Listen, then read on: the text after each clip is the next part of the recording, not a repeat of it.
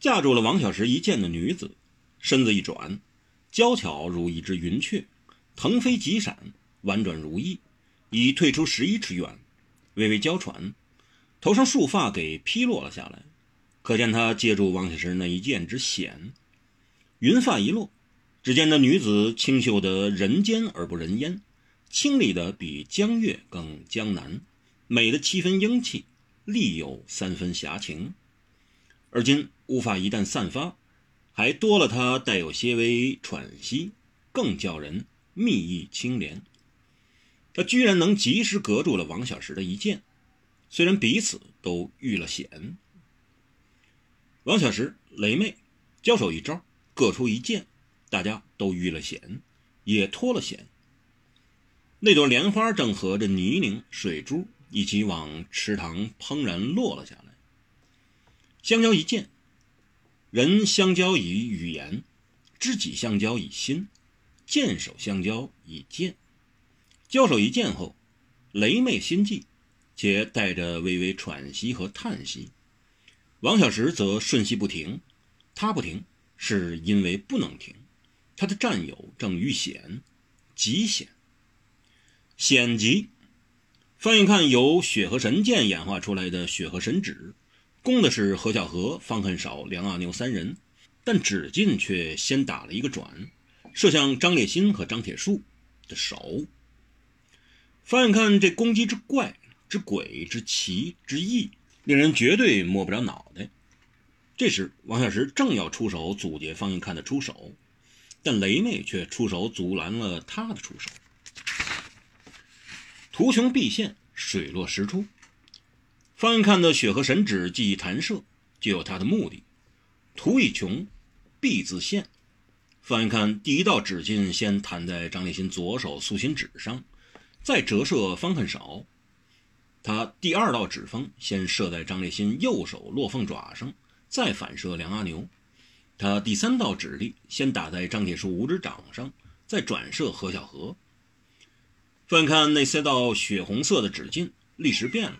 变了色，变成了一青一蓝一黑三种扭曲千重，薄合成一长蛇般的劲气，势向梁和方三人。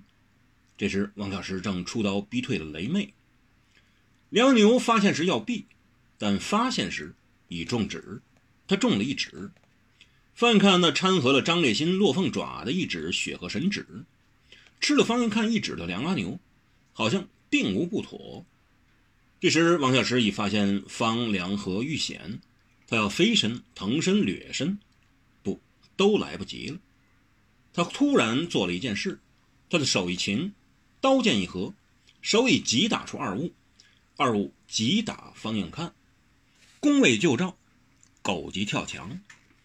他本来一直不想与这如花似玉的魔一般神样的翩翩俗世家公子为敌。但此计已管不了那么多，理不了那么多，顾不了那么多了。他要截击，截住方云看的攻击再说。雷妹一见，又发出了一声轻叹。她似乎是个多叹息的女子。何小河想躲，他想躲的时候，已着了一指，就着了方云看的凌空一指，那一记柔和了张铁树五指掌的一招血河神指。着了一指的何小河，好像也没什么异样。那只龟终于翻了身。王小石掷出二物，急急迅速飞射投向方向看。那是石子，两粒石子。他是王小石，石头一向被江湖上认为是他最厉害的武器，也是他的暗器和名器。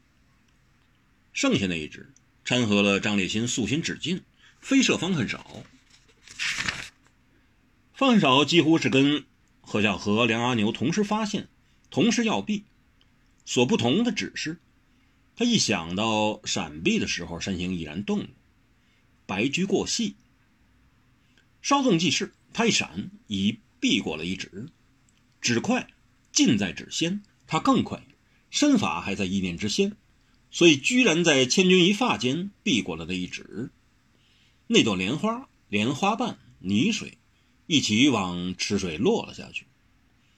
范恨少虽然身法快，而且齐，但那指劲竟会自动拐弯的。那黑色一指打空了，居然破空发出郁闷的爆炸之声，折回来再攻一次。这次是攻向方恨少咽喉死穴，这一指指到凌厉，似要一招了结方恨少。方少躲得了一指，躲不了第二指，何况他的身法比一指还快。